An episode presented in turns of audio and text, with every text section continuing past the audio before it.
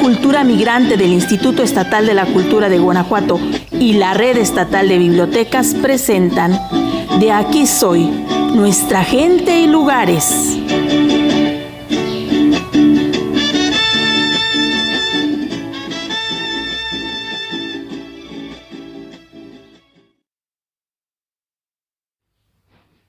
El Ojo de Agua de Abasolo, lugar donde muchas personas se reunían todos los domingos para tener una convivencia familiar y disfrutar de una bella tarde de paseo, mientras los niños jugaban en el riachuelo y corrían entre los enormes árboles frondosos y frutales que daban una frescura al lugar, con el movimiento de las ramas cuando el viento soplaba.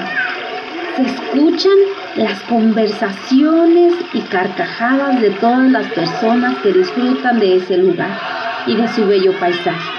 Ellos convivían, comían y disfrutaban de sus ricas aguas frescas y se refrescaban con una hermosa y deliciosa agua que brotaba del manante. Hasta hoy en día hay personas que siguen acudiendo a ese bello lugar, a llenar sus garrafones de la fresca agua de manantial que brota de entre las rocas. Un lugar emblemático y maravilloso.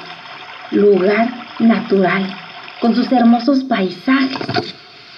Entre la naturaleza es disfrutar, vivir, transmitir, trascender y recordar.